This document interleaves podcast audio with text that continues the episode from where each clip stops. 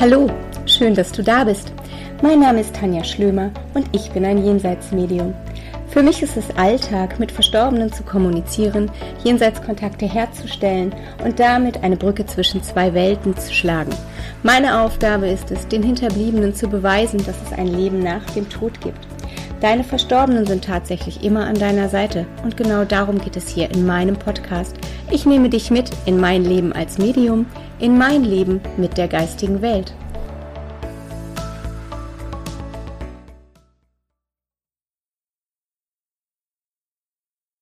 Hallo, schön, dass ihr wieder einschaltet zu meinem Podcast Mein Leben mit der geistigen Welt.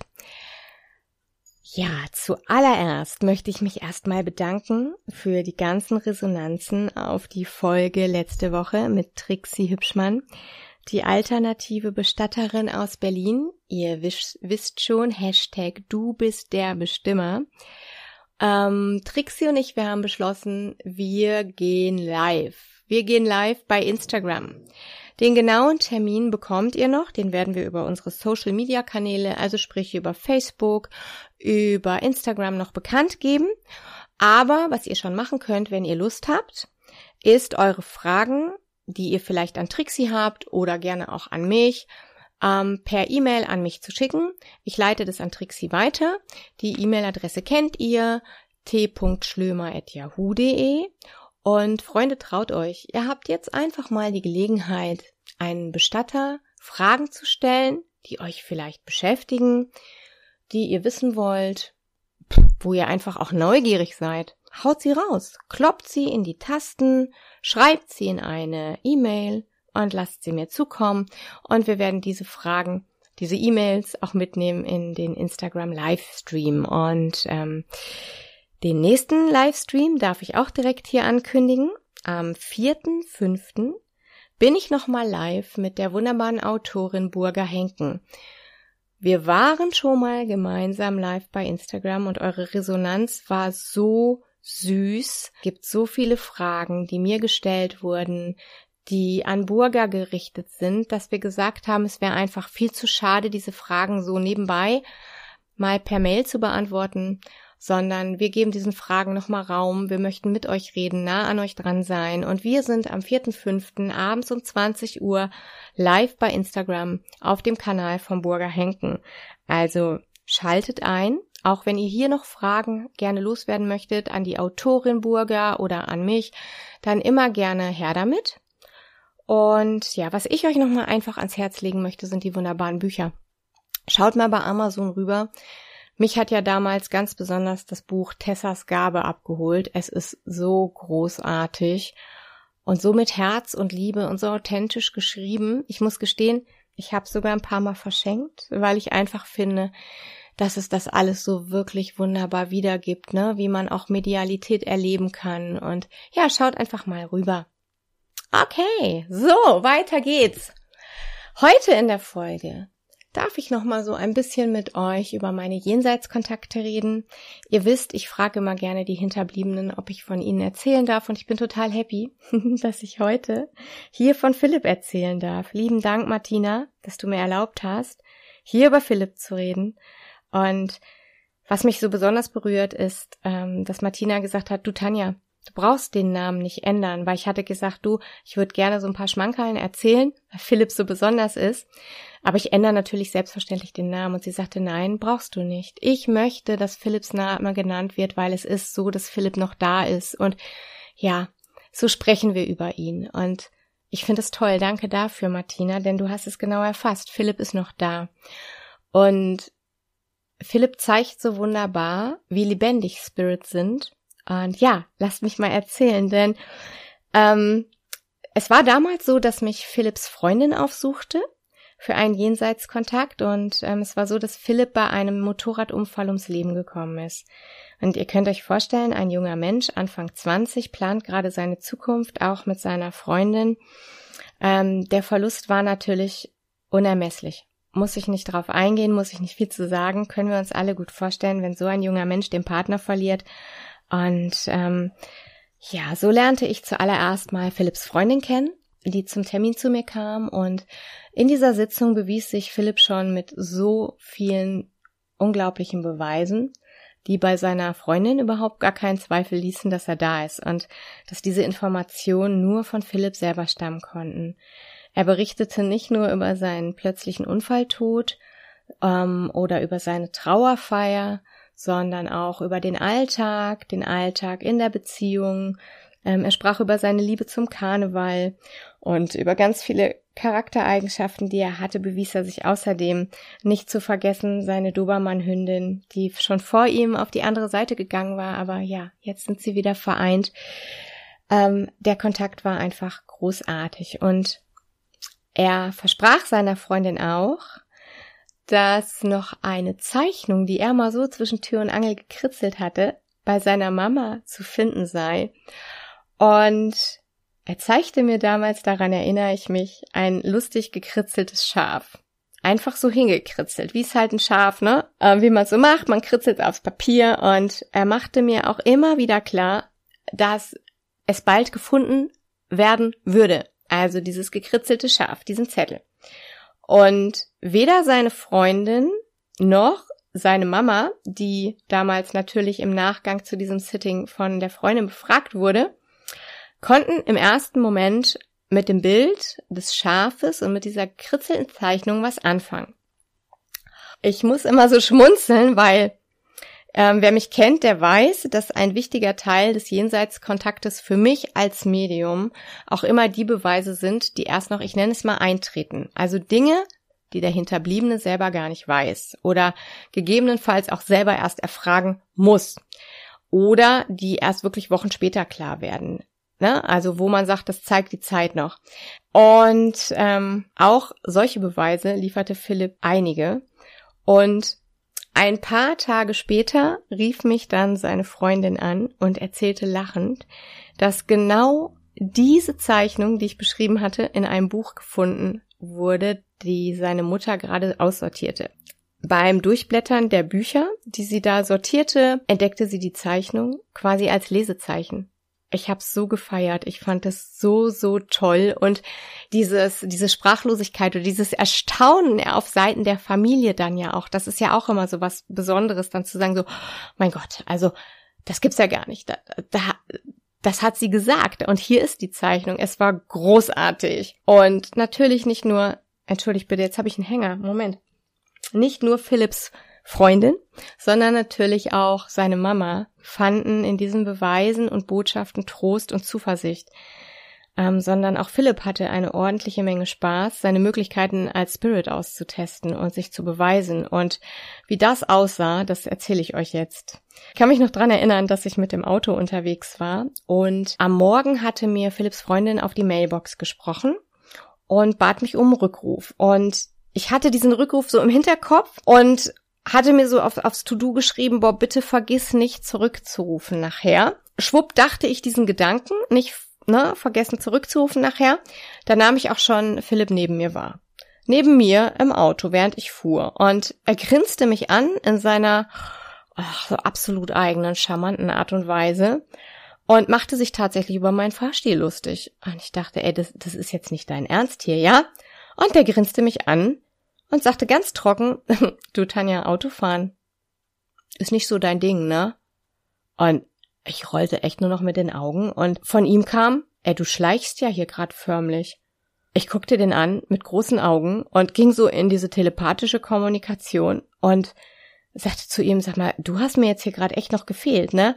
Du hast es echt gerade nötig, mir zu sagen, wie man richtig fährt, ne? Hab ich dann wiederum gespöttelt, weil man kann diese Dialoge mit Philipp führen. Philipp ist wirklich jemand, der so Verbalakrobatik und so kleine Pfeile gerne hin und her geschossen hat und auch immer noch gerne hin und her ähm, pfeift. Ne? Also wirklich zwischen dir und ihm hin und her wirft. Und ich Wiederum, wie gesagt, pöbelte ihn an, ja, du hast es gerade nötig, mir zu sagen, wie ich richtig zu fahren habe. Er gab für einen Moment Ruhe und ich wusste genau, mh, hm, diese Ruhe ist jetzt nur gekünstelt, da kommt gleich noch was.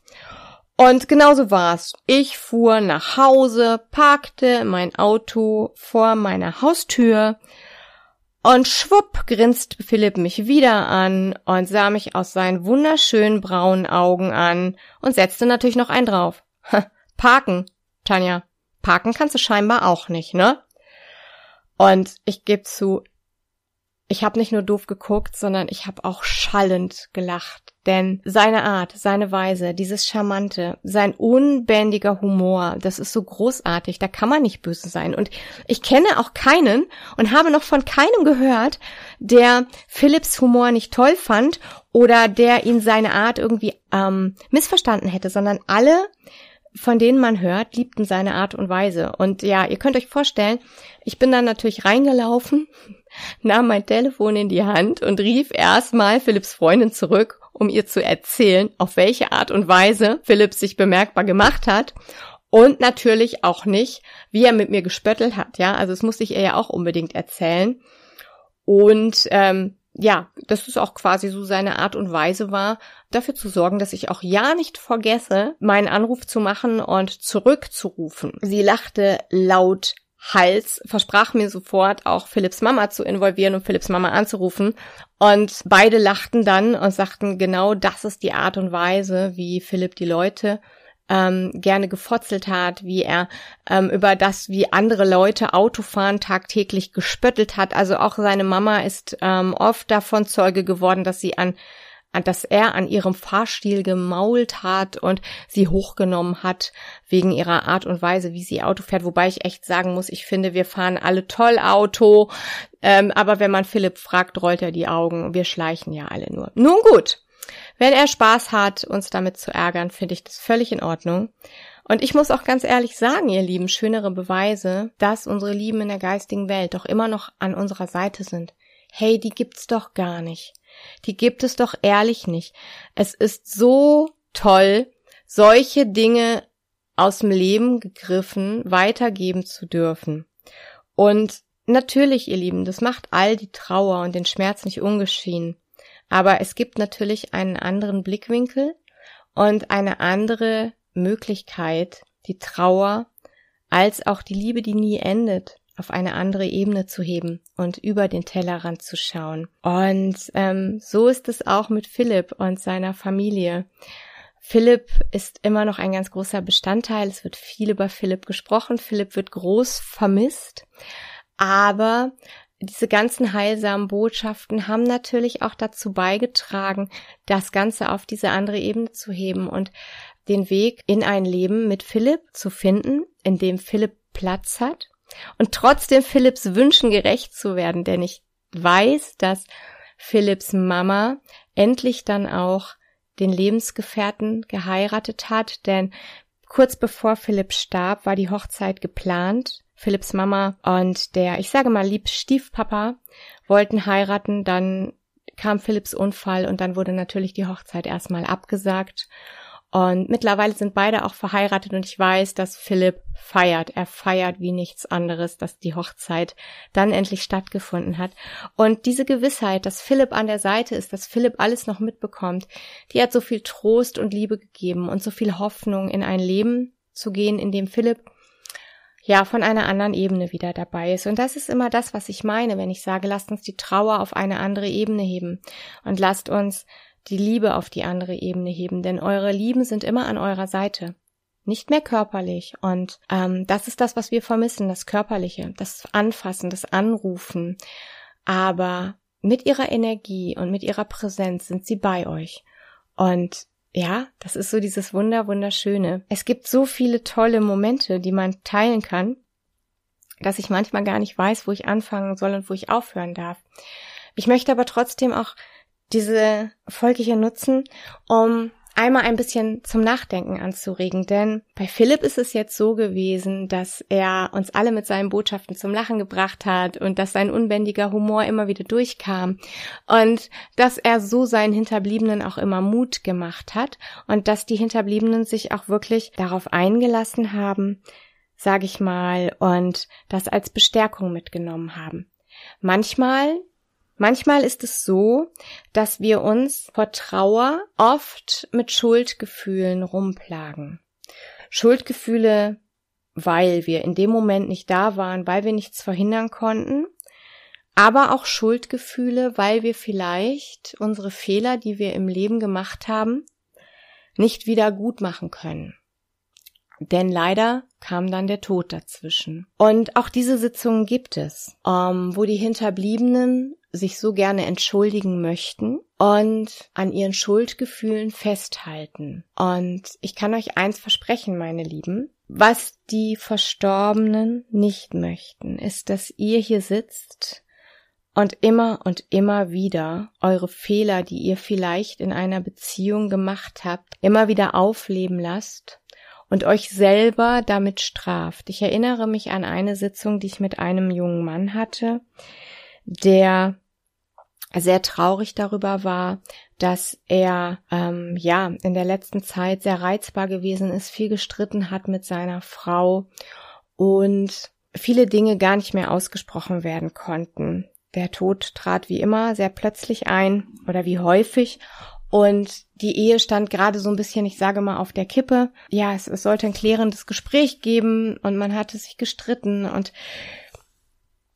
zu diesem klärenden Gespräch kam es nicht mehr. Und diese junge Frau berichtete mir im Sitting voller Liebe von ihrem Ehemann und erwähnte all die guten Seiten und brachte wunderbare, schöne Erinnerungen und bat auch immer und immer wieder darum, dass er sich mit den Schuldgefühlen, dass er das doch bitte beiseite legt und dass sie ihm diese Dinge schon lange verziehen hat, denn aus ihrer Sicht in der geistigen Welt, von ihrer Ebene her, konnte sie die Dinge aus einem anderen Blickwinkel wahrnehmen. Sie sah natürlich, wo auch ihr Anteil gewesen ist. Sie hat sich ja auch nicht immer richtig verhalten. Sie hätte auch mehr reden können. Sie sagte, sie ist oft sehr gereizt gewesen, auch aufgrund des Stresses auf der Arbeit und hat dann auch nicht immer so angemessen vielleicht auf eine Anfrage oder ein Wort reagiert.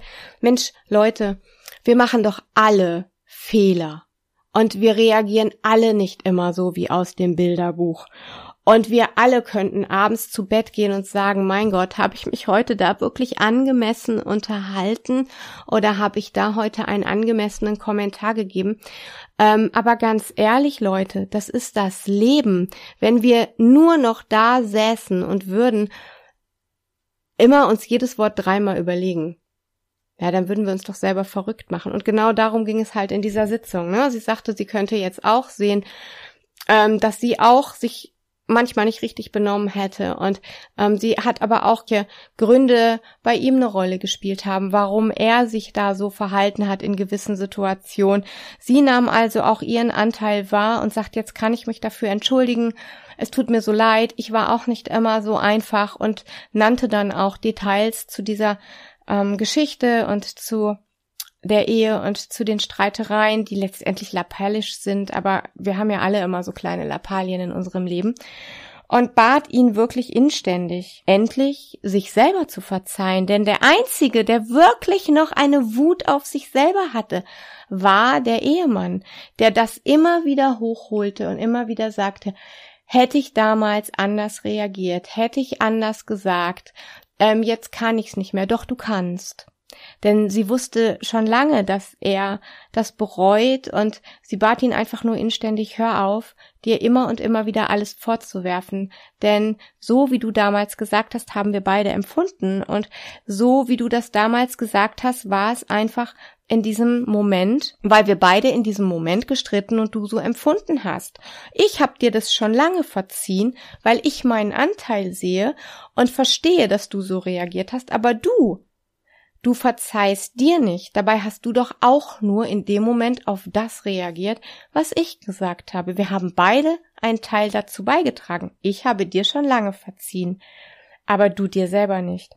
Und das ist eigentlich genau die Quintessenz aus so einer Sitzung zum Beispiel, dass uns selber oft selber nicht verzeihen können.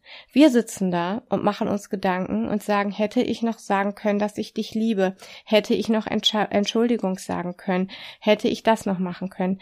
Natürlich, ihr Lieben, wir können unseren Lieben und wir sollten unseren Lieben jeden Tag sagen, dass wir sie lieben. Wir können uns auch für einen Streit, der passiert, sofort entschuldigen. Wir können auch mal zur Seite treten, unseren Blickwinkel ändern und wir können uns auch entschuldigen. Wir sollten uns auch nie zu schade sein, uns zu entschuldigen. Aber manchmal ist das eben nicht so. Und anstatt, dass wir uns dann zerreißen, sollten wir doch mit uns selber auch mal ein bisschen Güte walten lassen. Denn wir haben damals vielleicht gestritten. Wir haben vielleicht Dinge gesagt, die den anderen beleidigen, verletzen. Wir konnten sie nicht mehr klären. Aber wenn wir sie jetzt immer wieder aus der Vergangenheit in unsere Gegenwart holen, dann leiden wir. Und glaubt mir, kein Verstorbener möchte, dass der Hinterbliebene hier sitzt und nur leidet und sich nur seine Fehler vorwirft. Denn, ihr Lieben, wir kommen auch auf die Erde, um solche Erfahrungen zu machen. Wir kommen auf die Erde, um zu streiten, um Erfahrungen zu machen, dass man streitet, um vielleicht auch mal eine Krise durchzuleben, um vielleicht aber auch zu lernen. Und jetzt komme ich zu dem Punkt, den ich meine, dass wir uns selber verzeihen, dass wir selber auch mal sagen, ja, ich habe Fehler gemacht. Ich habe vielleicht mit meiner Frau gestritten. Ich habe ihr vielleicht Dinge an den Kopf geworfen, die nicht in Ordnung waren. Aber ich habe damals so gehandelt, weil ich in Wut war. Das ist nicht in Ordnung gewesen, aber ich habe es getan. Ich kann es nicht rückgängig machen. Ich kann mir aber selber verzeihen und ich kann daraus lernen, nämlich, dass ich sage, sowas mache ich nie wieder. Dein Verstorbene bekommt mit, wie du dich fühlst und du kannst dich immer noch bei der Verstorbenen entschuldigen und immer noch sagen, es tut mir leid. Aber dann, ihr Lieben, dann ist es auch Zeit, dass wir aufhören, uns selber damit zu quälen. Dann ist es Zeit, dass wir einfach auch mal sagen, ich habe mich entschuldigt und ich versuche jetzt aus den Fehlern, die ich aus meiner Sicht gemacht habe, zu lernen und diese Fehler zu ändern und das zu ändern und dafür zu sorgen, dass mir sowas nicht mehr passiert und zu gucken, was habe ich jetzt aus dieser Situation und diesen Erfahrungen gelernt? Denn Freunde, dafür sind wir da. Wir sind auf der Erde, um zu lernen. Und niemand, tut mir leid, wenn ich das jetzt so sage, niemand hat uns versprochen, dass das leicht ist. Denn ganz ehrlich, wir lernen doch alle immer aus den Situationen, die so richtig wehtun. Oder? wo wir richtig auf die Nase fallen und wo wir richtig ans Grübeln und ans Arbeiten kommen. Und das ist das, was ich eigentlich für diese Episode gerne mitgeben möchte. Liebe und Mitgefühl. Nicht nur für andere, sondern ganz besonders auch mal für sich selber und zu sagen, ja, auch ich, ich darf mir verzeihen. Und ich darf mein Selbst, meine Selbstliebe und mein Selbstmitgefühl auch mal fliegen und darf einfach auch mal sagen, ich habe mich nicht richtig verhalten, aber ich darf mir verzeihen. Nehmt es bitte mit als Quintessenz oder als Essenz aus dieser Folge, dass kein Verstorbener möchte, dass ihr euch von morgens bis abends damit beschäftigt, was ihr falsch gemacht habt, was ihr Schuldgefühle in euch aufbaut oder was ihr bereut. Denn die Verstorbenen wissen das auch. Und was die möchten, ist, dass es euch hier gut geht. Und dass ihr wisst, dass sie voller Liebe bei euch sind. Sie verzeihen euch diese Dinge längst. Aber wer sich hier verzeihen muss auf der Erde, sind immer wir selber. In diesem Sinne, ihr Lieben, ich drücke euch so fest an mein Herz. Ich hoffe, ihr nehmt aus beiden Geschichten meiner Sittings, also aus beiden Erfahrungen meiner Sitzungen, für euch eine Essenz mit. Sei es Philipp, der immer noch zwischendurch beim Autofahren vorbeischaut und mich immer noch auf den Arm nimmt. und ich fahre wirklich gut Auto, glaubt es mir. Und ähm, sei es aus der Geschichte von Philipp oder sei es jetzt auch von der letzten äh, von dem Sitting, das ich zuletzt berichtet habe, wo es einfach darum geht, mit sich selber nicht so hart ins Gericht zu gehen. Wir machen alle Fehler im Leben, aber wir müssen sie uns selber verzeihen können. Ihr Lieben, ich freue mich auf nächste Woche. Ich drücke euch fest an mein Herz. Ich sende euch nochmal ein dickes Bussi. Bleibt gesund. Ich freue mich, wenn ich viele von euch im Live mit Burger und mit Trixie sehe. Und ich sage bis zum nächsten Mal. Eure Schlömi.